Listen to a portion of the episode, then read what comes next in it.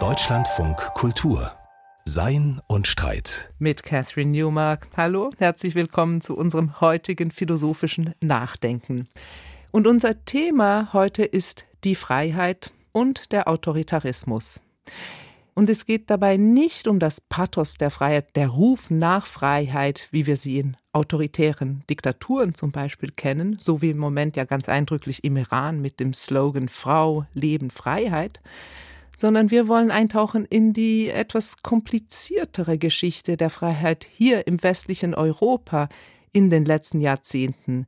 Das ist eine Geschichte der politisch durchgesetzten Freiheit, die aber oft auch irgendwie in Knirsch gerät mit der wirtschaftlichen Freiheit und der Freiheit des Individuums und seiner Lebensentwürfe.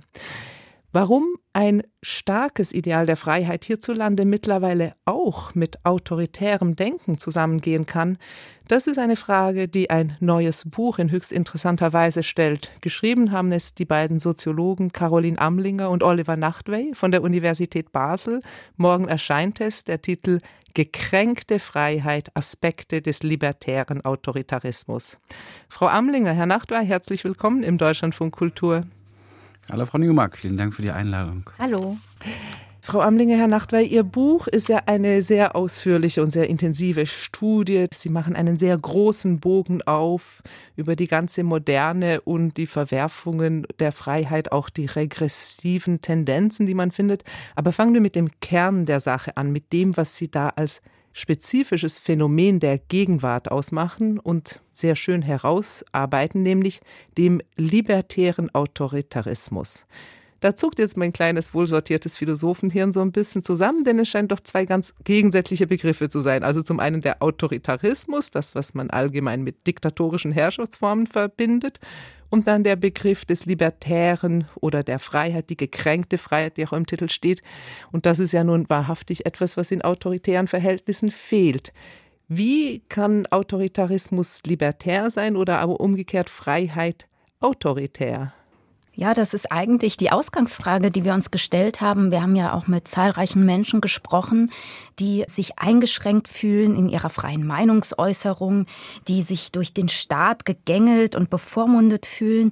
Und uns ist aufgefallen, dass dort eine Vorstellung von sich selbst, von der eigenen Freiheit, von der selbstbestimmten Lebensführung vorgetragen wird, die sozusagen mit der Abwertung jeglicher Form von Beschränkung, auch von Sozialität einhergeht. Und im Zuge dessen kamen wir eben auf die Idee, die negativen Schattenseiten des auch durchaus modernen Freiheitsverständnisses, uns das einmal näher anzuschauen. Denn die Freiheit die uns begegnet ist in unserer Forschung, ist eben eine, die soziale Abhängigkeiten abwehrt und auch anfeindet. Also Freiheit ist für diese Menschen eben ein ganz unbedingter, absoluter Wert, der eben nicht relational mit anderen Menschen ausgehandelt wird, sondern gegen andere vorgetragen wird. Und insofern ist dieser Freiheitsbegriff für uns auch autoritär, weil er eben diejenigen abwehrt, die eben die individuellen Freiheitsrechte missachtet, einschränkt, Einerseits kann sich das so nach oben richten, dieser Groll gegen den Staat, wie man das ja in der Pandemie oft gesehen hat. Andererseits kann sich das aber auch durchaus nach unten richten, also gegen kulturelle Minderheiten, wie man das in den ganzen Debatten um eine vermeintliche Cancel Culture ja beobachten kann. Genau, also Sie haben es jetzt schon so ein bisschen den Typus beschrieben, an den Sie da denken. Nochmal ganz konkret gefragt, welche Arten von Menschen oder von Gedanken haben Sie da ganz konkret im Blick, wenn Sie über diesen libertären Autoritarismus reden? Also Ihre Arbeit geht ja teilweise auch auf empirische Studien zurück. Ja, angefangen hat das im Jahr 2016, 2017. Da haben wir an der Uni Basel eine Studie durchgeführt mit Personen, die zivilgesellschaftlich aktiv waren, häufig links waren, aber nicht immer. Und dann aber in einen rechten Drift hineingekommen sind und aus diesem zivilgesellschaftlichen Aktivsein zu glühenden Anhängern der AfD wurden. Mhm. Und das war für uns durchaus überraschend, weil wir haben das in Zusammenarbeit mit der NGO Campact gemacht, die im Internet sehr stark für progressive Themen wirbt und die hatten damals sich kritisch geäußert zur Wahl der AfD und hatten dadurch Rückmeldung bei ihren Mitgliedern, die dann gesagt haben, nee, wir finden gerade die AfD besonders gut im Hinblick auch auf Tierschutz, Ökologie etc. Und das war überraschend. Und wir haben dann eine Studie dazu gemacht, wo wir einen bestimmten Typus destilliert haben. Das waren die regressiven Rebellen. Und später sind uns dann noch zwei andere Typen begegnet. Das eine waren vor allen Dingen die Querdenkerinnen, die Corona-Kritikerinnen, die auf den Demonstrationen wo wir waren, in den Interviews und auch in unserem Survey, ganz häufig eher progressive Normen vertreten haben, aber auch diesen rechten Drift hatten. Und dann schließlich viele Intellektuelle, die sich ja auch auf der Seite des Guten und Gerechten sehen.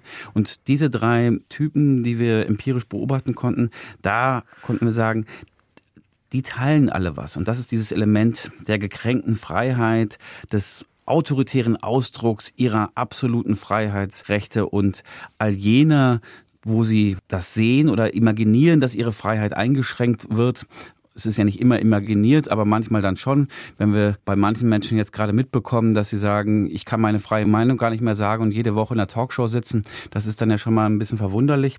Aber diese Sozialfiguren, die haben wir eben als libertären Autoritarismus analysiert. Und in diesen Sozialfiguren, da kristallisiert sich eben das, was Sie sagen, dass die Freiheit in gewisser Weise absolut gesetzt wird und sie darum auch so eine autoritäre Drift bekommt. Die Freiheit, sie scheint ja, und das entwickeln Sie sehr ausführlich, in der Moderne in verschiedene Konflikte zu geraten. Vielleicht können Sie dazu etwas sagen. Ja, wir knüpfen eigentlich an einen Kerngedanken der kritischen Theorie an, wie Max Horkheimer und Theodor wie Adorno das so in der Dialektik der Aufklärung gedacht haben. Und die gingen eben davon aus, dass Aufklärung und Freiheit durchaus auch immer ein regressives Potenzial in kapitalistischen Gesellschaften innehaben kann. Das heißt, dass die Errungenschaften der bürgerlichen Gesellschaft, ne, also sozusagen die, die Befreiung aus der ständischen Abhängigkeit, nicht zwingend in eine emanzipatorische Gesellschaft mündet, sondern sie beobachten das eben vor dem historischen Hintergrund des Stalinismus und des Faschismus eben in eine neue Form der Unmündigkeit umschlagen kann. Und diese Ambivalenz auch des bürgerlichen Freiheitsbegriffes, auf der einen Seite etwas Fortschrittstreibendes zu haben, etwas Freisetzendes, Emanzipierendes, mit Mündigkeit korrespondierendes, aber auch sozusagen neue Abhängigkeit generierendes. Das hat uns interessiert, da knüpfen wir an und schreiben das fort, denn die Gesellschaft hat sich doch auch ja sehr gewandelt. Also wir leben nicht mehr in der Massengesellschaft, die sehr stark geprägt ist durch bürokratische Apparate, durch einen konformistischen Lebensstil, auch durch massive Unfreiheiten, gerade auch für Minderheiten, sondern wenn man sich unsere Gegenwartsgesellschaft anschaut, dann scheinen wir ja freier und individueller wie nie zuvor zu sein. Also eigentlich scheinen sozusagen diese großen Fragen der Freiheit verwirklicht zu sein. Aber dennoch geht dieses Gefühl der Abhängigkeit und auch der Ohnmacht nicht verloren. Und aus unserer Sicht liegt das eben auch an der Struktur der Gesellschaft selbst begründet, dass wir eben zwar frei sind, aber gleichzeitig unglaublich institutionenabhängig. Das hat Ulrich Beck in den 1980er Jahren in der Risikogesellschaft schon diagnostiziert, ne? dass sozusagen der Individualismus eben auch darauf beruht, dass wir eigentlich immer identischer werden, auch mit Gesellschaft und dass dadurch sozusagen auch sich neue Widersprüche und Konfliktlagen dann etablieren. Und vielleicht können Sie diese Konflikte noch etwas näher beschreiben. Also das regressive Element, dass quasi neue Unfreiheiten eingezogen werden. Also wie äußert sich denn das, wenn man das auf heute weiterzieht? Der Gedanke von Freiheit und Unfreiheit, der war historisch in der Sozialphilosophie ja auch immer vorhanden. Ein vielleicht unerwarteter Freiheitstheoretiker ist ja ganz klar Marx, der schon im Kapital über den doppelt freien Lohnarbeiter geschrieben hat. Und er hat ihn einerseits gewürdigt und die Bourgeoisie als die Akteure, die den Arbeiter, die Arbeiterin befreien aus ihren feudalen Verhältnissen, aber gleichzeitig waren sie abhängig von der Ausübung von Lohnarbeit. Und dieses Moment, dieses Abhängigkeitsmoment, das hat sich natürlich auch bis ins 20. Jahrhundert transformiert und übersetzt. Und das sehen wir gerade in der Zeit seit den 70er, 80er Jahren nochmal in verstärkter Form, wo die Sozialstaaten umgebaut wurden, wo die Abhängigkeit von Erwerbsarbeit erhöht wurden, wo Flexibilität, Prekarität gestiegen sind. Das heißt eigentlich, die Abhängigkeit in der Gesellschaft selbst ist erhöht worden. Und ein anderes Moment der Unfreiheit bezieht sich ein wenig auf die Souveränität. Und zwar macht Beck einen interessanten Punkt, dass er sagt, mit der Risikogesellschaft, mit der Industriegesellschaft verändert sich die Form des Wissens. Wenn man es in der sagen, sehr verkürzten Form sich vorstellen will, waren die alten Gesellschaften noch sehr stark auf dem Erfahrungswissen beruhend. Das heißt, der Bauer konnte noch ungefähr am Wetter ablesen, wie es funktioniert. Er konnte seine Ernte ganz gut beurteilen. Heute mit der Industriegesellschaft und ihren Risiken, die dadurch entstanden sind, durch die Globalisierung, sind viel mehr Elemente hinzugekommen, die wir durch unsere Erfahrung, durch die Anschauung gar nicht mehr beurteilen können. Sei es Luftverschmutzung oder sei es ein Virus. Und das heißt, in diesen Risikogesellschaften ist das Individuum, das zwar einerseits emanzipierter ist, mehr Bildung hat, das von sich selbst mehr denkt, kritischer sein zu können und auch kritischer sein zu wollen, ist gleichzeitig einer Situation von gestiegener Ohnmacht und Abhängigkeit ausgesetzt, denn es kann bestimmte Dinge nicht mehr beurteilen. Wie gefährlich ist das Coronavirus? Wie gefährlich ist eine Strahlung? Was ist mit den Lebensmitteln, die ich zu mir nehme? Und das heißt, hier haben wir viele neue Abhängigkeiten, sowohl beim Wissen über die Experten, auf die ich angewiesen bin, als auch hinsichtlich Arbeit, Leben, Sozialstaat. Wenn man sich das biografisch anschaut, ich weiß mal noch, dass ich in dem Haus meiner Großeltern aufgewachsen bin. Da lief dann der Enkel in der Konditorei immer mit rum. Heute in einer sehr mobilen Gesellschaft mit viel Flexibilität leben die meisten Menschen dann nicht mehr in dem gleichen Ort wie die Eltern und die Großeltern. Man lebt nicht mehr im gleichen Haus, sondern ist auf bestimmte Institutionen angewiesen. Da bleibt man nicht bis vier zu Hause, sondern kommt ab dem ersten Lebensjahr oder schon mit wenigen Monaten in die Krippe, weil niemand da ist, um auf die Kinder aufzupassen und umgekehrt auch niemand da ist, um die Alten zu pflegen. Das heißt, die Institutionenabhängigkeit ist über den Lebensverlauf in allen Bereichen gestiegen. Mhm. Ja, und auch die Erfahrung dann von Abhängigkeit bezogen auf die eigene Selbstwirksamkeit beispielsweise. Also wir haben uns in dem Buch auch ein wenig den Wandel auch des Leistungsprinzips angeschaut. Und das ist ja auch ein Ideal eigentlich der modernen Gesellschaft, dass wir, wenn wir eine bestimmte Leistung verrichten, auch eine Gratifikation dafür erhalten. Und sozusagen in dem Moment, in dem aber dieses Versprechen, dieses Versprechen der modernen Gesellschaft brüchig wird, in dem wir nicht mehr sicher wissen, dass sozusagen, nachdem wir einen Studienabschluss mit vielleicht auch noch einer ganz guten Note hinter uns gebracht haben, dass wir dann auch sozusagen in eine sozial gesicherte Position geraten. In dem Moment kommt es auch zu Kontingenzerfahrungen, zu negativen Abhängigkeitserfahrungen. Und hier widersprechen sich auch die modernen Normen ein wenig selbst. Deswegen ähm, haben wir uns eben auch so paradoxe Konstellationen angeschaut. Zum Beispiel, wenn sich eben aufgrund sozusagen einer scheinbar leistungsgerechten gleichen Gesellschaft plötzlich alle mit allen vergleichen, steigt dann auch das Ungleichheitsbewusstsein. Also das Individuum ist quasi formal frei und auch dem Ideal nach, aber es fühlt sich eben doch real ohnmächtig und das ist so eine typische Nebenfolge von modernen Gesellschaften. Sie verbinden das jetzt aber auch mit der Frage nach dem Autoritären. Auch da gibt es Vorläufer in der Frankfurter Schule, die eben den autoritären Charakter von Menschen oder die autoritäre Anfälligkeit von Menschen in den 30er, 40er Jahren sehr eingehend untersucht haben. Sie greifen das auf in einer doppelten Weise, weil Sie einerseits über den Charakter nachdenken, also über Persönlichkeitsmerkmale, aber andererseits ja immer über die Gesellschaft als Ganze. Und für mich wird das da richtig spannend, denn es ist ja leicht, jemanden, der einer Verschwörungstheorie anhängt, als Spinner abzutun.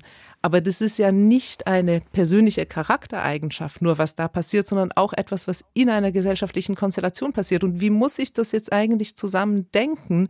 Dieses Abdriften, was eben nicht mehr nur vereinzelt vorkommt, sondern en masse, also was sozusagen ein Gegenwartsphänomen ist. Wie ist es zu denken im Zusammenspiel von Gesellschaft und Persönlichkeit? Wir sind sozusagen von einer Gegenwartsgesellschaft ausgegangen, wo die Mitglieder ganz starr ihr Leben nach der eigenen Autonomie orientieren, wo traditionelle Bindungen eben an Bedeutung verlieren. Und gleichzeitig ist es aber auch so, dass soziale Ungleichheiten nicht unbedingt verschwinden, sondern die werden nun im Individuum selbst verortet. Und das war für uns der Link eben Gesellschaft und Persönlichkeitsstruktur dann auch zusammenzudenken, weil nun eben gesellschaftliche Probleme in der Gegenwart tatsächlich auch als individuelle erscheinen. Also der soziale Gehalt auch von individuellem Leid, der ist im unmittelbaren Bewusstsein, geht der verloren. Und Ulrich Beck Also das heißt kurz gesagt, die Gesellschaft hat eine Struktur, die für mich schwierig ist, aber ich schreibe mir das selbst zu, das Problem. Mhm. Genau, mhm. genau. Dass gesellschaftliche Krisen wirklich auch als individuelle erscheinen, weil die gesellschaftlichen Strukturen, die tatsächlich das Individuum ja auch freisetzen in dieser autonomen Lebensführung, genau diese Sichtweise dann hervorrufen. Und dadurch verändert sich nicht nur die Struktur der autoritären Persönlichkeit, sondern auch die Art und Weise, Welt wahrzunehmen. Ne? Also dass beispielsweise dann alles sehr fragmentiert dann wahrgenommen wird. Ne? Der Arbeitsplatzverlust, globale Krisen, Kriege und so weiter können weniger stark dann in einem Zusammenhang gedacht werden. Und auf diesem Boden kann, aber muss sich nicht zwingend eben eine Form von Autoritarismus etablieren, die nicht so stark auf Anpassung und Unterwerfung zielt, sondern die eben den Normen eigentlich der Gegenwartsgesellschaft entspricht, ne? nämlich auf sozusagen Selbstbestimmung, Selbstverwirklichung pocht, aber das eben in einer Vehemenz und in einer aggressiven Weise, dass sie paradoxerweise dann genau die Gesellschaft, die diese Norm hervorgebracht hat, die dieses Versprechen gegeben hat, damit dann auch in Frage stellt und erodiert. Und das autoritäre Element ist also weniger das der Unterwerfung als das dieser Vehemenz und Aggressivität und Destruktivität. Genau, mhm. also das sozusagen das Denken auch der eigenen Überlegenheit. Uns sind oft eben Menschen begegnet, die beispielsweise in Verschwörungstheorien dann sich selbst ermächtigen, dadurch die Kontrolle über Wissen und Welt wieder zurückerlangen wollen, die sowohl gegen Elite als auch gegen Minderheiten rebellieren und vor allen Dingen eben dieses aggressive Potenzial des autoritären Charakters verkörpern und weniger die unterwürfige angepasste, konforme Seite. Obwohl es ja verrückterweise eigentlich so ist, dass diese Menschen angepasst sind, weil sie ja den modernen, spätmodernen Normen der Autonomie und Selbstverwirklichung, dass sie die beim Wort nehmen. Das heißt, der Konventionalismus und die autoritäre Unterwürfigkeit, die haben wir bei den von uns untersuchten Personen nicht gefunden. Und das macht auch den Unterschied aus und auch das Libertäre aus. Nämlich Adorno und Co. haben ihre Untersuchung gemacht einer Gesellschaft, die noch viel stärker in der Erziehung, in der Schule, auch im Beruf, in der Arbeit eben autoritär, hierarchisch geprägt war. Und wir haben es jetzt mit Personen zu tun, die von einer viel stärker liberalisierten Gesellschaft, gerade auch in der Erziehung geprägt sind. Und das spiegelt sich darin wieder. Wir haben es eben nicht mit einfachen Autoritären zu tun, sondern mit Personen, die nur auf bestimmte Merkmale dieses Syndroms dann zurückgehen.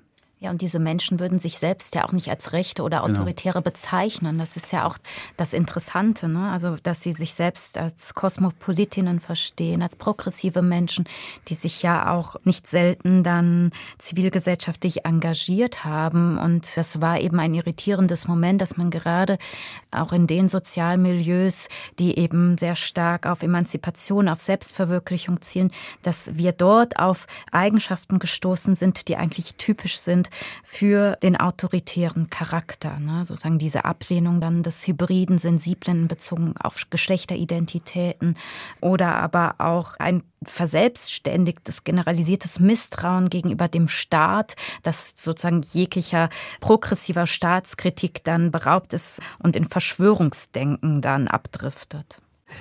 Sie haben jetzt schon über Querdenker gesprochen, auch über die rechtspopulistische Drift. Ein Gebiet, wo man das vielleicht noch so ein bisschen mittiger überhaupt auch anschauen kann, ist vielleicht, wenn man über Kritik und Kritikformen nachdenkt und über die Rolle von Intellektuellen. Sie haben da so hübsche Beobachtungen dazu auch. Man kann ja natürlich auch in unserer Öffentlichkeit feststellen, dass es da gewisse Verhärtungen gibt, also wo manche dann in einer ungewöhnlichen Vehemenz auf Freiheit pochen, während andere aber auch wiederum mit anderen Vehemenzen unterwegs sind. Also man könnte sich ja auch fragen, ob es nicht nur ein Zusammenspiel ist von gesellschaftlichen Idealen der Freiheit und individuellen Ohnmachtsgefühlen, sondern auch ein Zusammenspiel einer Öffentlichkeit, die sehr kompliziert und auch sehr fragmentiert worden ist. Also so dieses Stichwort soziale Netzwerke und Kommunikationshürden, wo man dann plötzlich auch mit einer Aggressivität und Vehemenz aufeinander reagiert und zwar eigentlich querbeet. Mhm ja, zumindest in der Öffentlichkeit der sozialen Netzwerke verändern sich die Sprecherpositionen. Ne? Also wir haben uns ja ganz klassische intellektuellen Figuren angeschaut, die in ihrem Selbstverständnis durchaus ja Kämpfer, jetzt mal nicht gegendert, weil das eben oftmals dann männliche Figuren sind, also Kämpfer für universale Werte und Normen dann sind, die aber auch eine bestimmte exklusive Sprecherposition für sich vereinnahmen. Also sie sind eben diejenigen, die diese universellen Normen wie Freiheit, Gleichheit, Gerechtigkeit verteidigen und die auch für andere sprechen. Und nun ist es zumindest so, dass gerade mit der Demokratisierung auch des öffentlichen Raums diejenigen, die zuvor nicht sprechen konnten, selber sprechen und das eben oftmals auch gegen diese großen intellektuellen Figuren, die sich dadurch auch entmündigt, degradiert und angegriffen fühlen, denn sie verstehen sich ja als progressive, kritische und emanzipierte Menschen und in diesen Konstellationen kann es eben zu, zu so einer ja, Radikalisierung, auch zu Verhärtungen kommen. Ne? Also dass durch den auch diesen Machtverlust im Wort ergreifen, dass man dann umso vehementer gegen diejenigen, die nun selber sprechen wollen, dann vorgeht. Und damit verkehren sich interessanterweise aber auch die Normen und die Formen dann von Gesellschaftskritik, dass dann plötzlich dann der Universalismus hochgehalten wird, um eben dann Sonderrechte, privilegierte Positionen dann wieder für sich in Anspruch zu nehmen. Also das, das wird ja immer gesagt, sozusagen das universelle Recht der freien Meinungsäußerung oder auch der Kunstfreiheit, das dient eigentlich nur dazu, dann die eigene privilegierte Position, den Raum des Sagbaren festzulegen, dann durchzusetzen und aufrechtzuerhalten. Sie machen diese gesteigerte Aggressivität und Destruktivität als Teil eines autoritären Problems fest und dafür gibt es ja auch gute Beispiele, also so dieses, was wir alle, wie Sie auch eingangs so schön schreiben, so aus dem Familien- und Freundeskreis kennen, dass man da plötzlich mit einer Vehemenz konfrontiert ist, einer Meinung, mit der man nicht übereinstimmt wo das Diskutieren dann so schwierig wird, weil die Weltwahrnehmung so ganz anders zu sein scheint. Trotzdem ist Destruktivität und Aggressivität nicht einfach ein Signum unserer medialen Landschaft, auch der Tatsache, dass wir uns oft nicht mehr persönlich begegnen, sondern nur noch über vermittelt über Medien und ist das in jedem Fall und immer als autoritär zu lesen? Adorno und die Frankfurter Kollegen die haben das ja immer als autoritäres Syndrom gelesen. Also wenn jemand jetzt aggressiv ist oder destruktiv ist, dann ist man nicht gleich ein, ein Autoritärer, sondern kann auch einfach mal sauer sein oder gekränkt in einer harmlosen Art und Weise. Aber was sie ausgemacht haben, war das Syndromatische, das heißt, da treten bestimmte Faktoren immer wieder gehäuft zusammen auf. Und dazu gehört eben nicht nur das Aggressive, das Destruktive, sondern auch das, das Projektive. Mhm. Dass man eigentlich auf andere das projiziert, was man teilweise selbst dann repräsentiert. Zum Beispiel die bereits erwähnten Personen, die häufig in den Talkshows sitzen und sagen, man kann seine Meinung gar nicht mehr frei sagen. Und dann kommt noch was Sexualisiertes dazu, also eine Vorstellung, dass man was ganz Obsessives damit hat und auch häufig die Abwehr der Sensibilität. Das ist ganz zentral da drin. Und das haben Adorno und Co. eben als dieses Syndrom ausgemacht. Und deshalb glaube ich nicht, dass wir heute in einer Gesellschaft leben, wo das alles dann nur aus Twitter kommt, sondern viele Sachen, die wir analysiert haben, erfahren haben, die finden dann ja gerade nicht in den sozialen Medien statt, sondern auf den Demonstrationen, die häufig hochaffektiv aufgeladen sind. Da gab es eine Demonstration in Konstanz, da wurde dann ein Böller hinter einer Bühne gezündet und plötzlich war eine richtige Aufladung da und ganz normale oder scheinbar normale Bürgerinnen haben sofort nach den Antifas gesucht, die sie bedroht haben. Und es war wirklich eine gewalttätige Stimmung dann von einem Moment auf den anderen in der Demonstration. Also ich würde eher immer sagen, dass die sozialen Medien, Twitter, da eine Form von Beschleunigungselement sind, eine Form von Verstärkung, aber im Grunde nur gesellschaftliche Malesen, die schon ohnehin vorhanden mhm. sind, nochmal verstärken dann da drin. Also diese Kränkungen, die offensichtlich unsere Gegenwart systematisch produziert mit ihren uneingelösten Freiheitsversprechen, ihren Freiheitskonflikten, dass die in jedem Register immer wieder auftauchen, aber jetzt nicht ursächlich mit den Medien zusammenhängen. Das finde ich sehr interessant. Vielleicht noch ein letzter Punkt, der mir auch noch wichtig schien.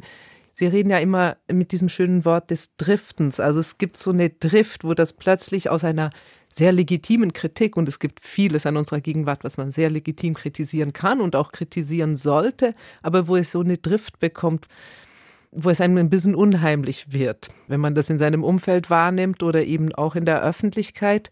Und ein Kriterium, wonach man das auch unterscheiden kann, ob eine Kritik quasi eine produktive ist, die an Lösungen interessiert ist oder eben eher mit dieser destruktiven Emotionalität verbunden ist, das arbeiten Sie ganz hübsch heraus, ist ja, ob eigentlich überhaupt eine kohärente Vorstellung dessen, was man will, vorhanden ist, also ob zum Beispiel eine kohärente Gegentheorie da ist, mit der man dann die Gegenwart kritisieren will oder ob es einfach darum geht, dagegen zu sein. Also diese permanente Haltung des Protestes, die ja wiederum auch selber interessanterweise durch alle politischen Lager durchgeht oder auch gewisse Menschen charakterisiert, die das politische Lager durchaus wechseln können. Also das Kriterium dieser Theoriekohärenz, das fand ich interessant, ist aber auch relativ voraussetzungsreich, oder? Da bin ich mir gar nicht so sicher. Also die alten sozialen Bewegungen, die Arbeiterbewegung, die Gewerkschaften, aber auch die Ökologiebewegung, der Feminismus, dort gab es natürlich auch immer interne große Heterogenität, aber da haben dann die Theorien, die in diesem Sinne positiven Ideologien auch immer eine Form von Strukturierung vorgenommen. Das war eine Weltanschauung, die eine Art positives Handeln, aber auch eine kognitive Wahrnehmung der Welt ermöglicht hat. Und was wir dann häufig heute sehen, ist, dass es diese Orientierung an bestimmten Metatheorien oder Narrativen gar nicht mehr gibt, sondern dass man einfach kritische Kritikerin ist und dass man fast beliebig bestimmte Versatzstücke, Soundbites anderer Kritiken aufnimmt, nur um dagegen zu sein. Und man hat das Gefühl, die werden einmal aus der Kurve getragen und können aber die Geschwindigkeit gar nicht verringern, sondern es treibt sie immer weiter raus. Und vor allen Dingen treibt es sie immer weiter raus, je mehr man ihnen widerspricht. Und sie suchen dann immer fast verzweifelt nach dem nächsten Moment, um sich nochmal dagegen zu positionieren. Also, um es jetzt einmal einen Namen zu nennen. Also, ich bin wirklich fasziniert bei Ulrike Goreo, wie sie von einer liberalen der Bonner Europa. Politologin, der Ulrike Genau, eine Politologin der Uni Bonn, eine, eine Wissenschaftlerin, die sich erst sehr stark für eine liberale Europa-Idee vertreten hat und dann während der Corona-Pandemie ziemlich fragwürdige Äußerungen getätigt hat und dann auch ein Buch geschrieben hat, wo so kleine Rachefantasien drin sind. Und letzte Woche schrieb sie in der Weltwoche, eine Schweizer Zeitschrift, die mehr als rechtspopulistisch ist, wo Putins Reden abgedruckt werden, ein Text, der dann nahelegt, dass ja Russland nur formal den Krieg begonnen hätte. Und plötzlich ist dann aus einer Person, die dann erst die Corona-Maßnahmen mit ziemlich fragwürdigen Argumenten zwischendurch kritisiert hat, jemand geworden, die dann auch sich auf die Seite Russlands jetzt schlägt. Und das ist, sag ich mal, dieser Drift, der dann auch immer stärker wird und der auch immer mehr Resonanz braucht. Und daran zeigt sich eben aber auch interessanterweise, dass eben der transzendente oder auch utopische Horizont dann verloren geht in dieser Form auch der regressiven Kritik. Ne? Dass sozusagen die Kritik wandert, die verselbstständigt sich, sie wird Selbstzweck und besiedelt dann immer wieder neue Konfliktfelder, um dann eben in dieser Pose des Dagegenseins fahren zu können. Das ist ja auch eine interessante Frage, die uns dann häufiger gestellt wird. Was wird denn sozusagen aus den QuerdenkerInnen, wenn die Pandemie vorüber ist? kehren die wieder zurück ne, in, in, die geordnete Bahn des sozialen Protests oder ne, radikalisieren, verhärten die sich zunehmend? Und wenn ich es jetzt richtig verstanden habe, dann wäre die Befürchtung schon eher, dass sich der Protest dann einfach auf Dauer stellt und dann ein anderes Objekt sucht. Weil man eben diese Kränkung und diese Kritik quasi sich so verinnerlicht hat, dass man damit dann einfach weitermachen will. Es liegt ja leider sehr auf der Hand, wo es nach dem Krieg auch weitergehen wird. Wenn wir an den Klimawandel denken, da wird es Maßnahmen geben, geben müssen und selbst konservative Regierungen werden auf die großen Verwüstungen, die der Klimawandel anrichtet, in der einen oder anderen Art und Weise reagieren. Und das werden häufig Freiheitseinschränkungen sein, beziehungsweise sie werden als Freiheitseinschränkungen wahrgenommen werden. Seien es CO2-Budgets, bestimmte Caps auf den Energieverbrauch, Fluglimits etc. Das werden alles staatliche Regulierungen sein, die jegliche Form dieser gekränkten Freiheit, dieses libertären Autoritarismus wahnsinnig triggern werden. Fürs Erste also keine Entwarnung. Unsere Probleme mit der Freiheit in modernen Gesellschaften und mit dem Autoritären, sie dürften uns auf absehbare Zeit erhalten bleiben. Herr Nachtwey, Frau Amlinger, haben Sie ganz herzlichen Dank für dieses Gespräch hier im Deutschlandfunk Kultur. Vielen Dank. Wir wollen jetzt noch auf eine kleine philosophische Reise gehen, das tun wir ja ab und zu, und uns von einem Ort erinnern lassen an einen Denker, der dort Spuren hinterlassen hat. Heute führen uns diese Spuren gleich an mehrere Orte, zunächst nach Halle an der Saale. Dort hat er nämlich studiert, der aus Westafrika stammende Anton Wilhelm Amo. Im 18. Jahrhundert war er ein sehr bekannter Philosoph. Später hat man ihn vergessen, und heute bemühen sich viele, an diese wichtige Figur der afrodeutschen Geschichte und Geistesgeschichte wieder zu erinnern. Konstantin Hühn hat sich für uns mit Amos Denken beschäftigt, seinen Wirkort Halle besucht und ist bei der Frage nach der Erinnerung zuletzt in Berlin gelandet. Es gibt keine sichere Erkenntnis und Wahrheit von veränderlichen Dingen, weil es immer geschehen kann, dass das Gegenteil eintritt.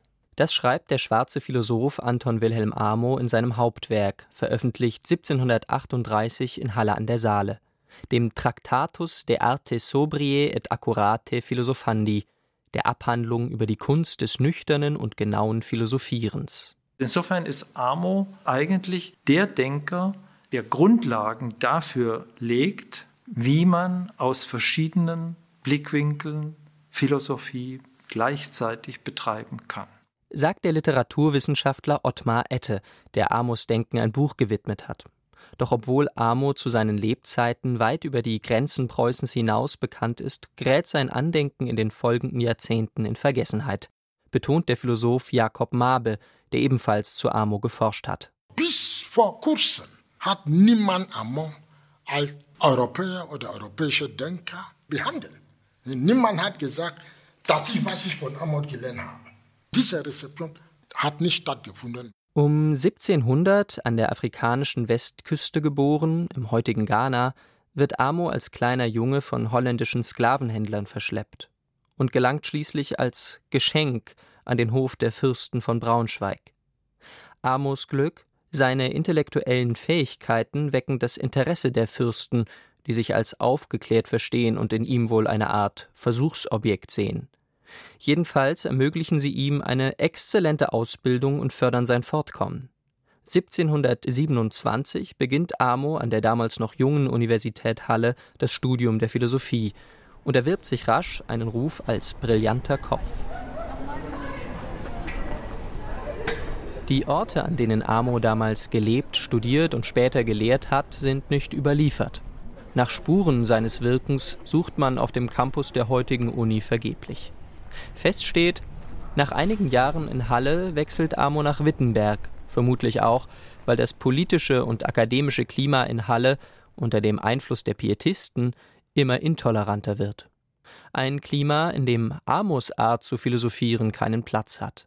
Amos Denken ist eines, das stets in Bewegung bleibt, sowohl was die eigene kulturelle Zugehörigkeit angeht, als auch das Durchdenken abstrakter philosophischer Probleme. Ein Philosophieren ohne festen Wohnsitz nennt es Ottmar Ette. Den Kern dieses philologischen Denkens sieht Ette in Amos Begriff der Äquipolenz. Und diese Äquipolenz heißt im Grunde nichts anderes, dass etwas gleichgültig ist. Also nicht etwa Indifferenz, sondern etwas besitzt die gleiche Gültigkeit, hat die gleiche Wertigkeit, ist aber sehr anders.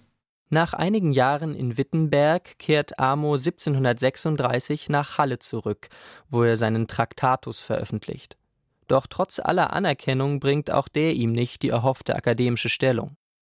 Es folgen einige Jahre als Privatdozent in Jena, dann verliert sich seine Spur.